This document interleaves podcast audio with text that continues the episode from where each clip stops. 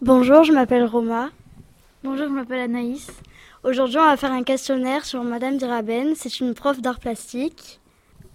Quel est votre rôle dans le collège?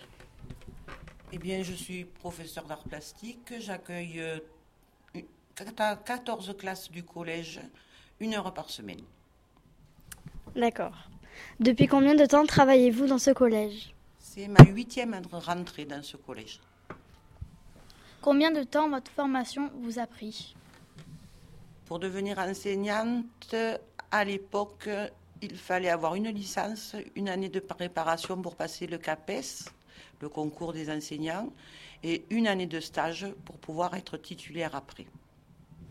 Comment s'est-elle passée? Mon année de stage Très bien. Est-ce que votre rôle vous plaît? J'adore ce que je fais et je ne pourrais enseigner aucune autre matière, aucune autre discipline. Merci. Merci à vous.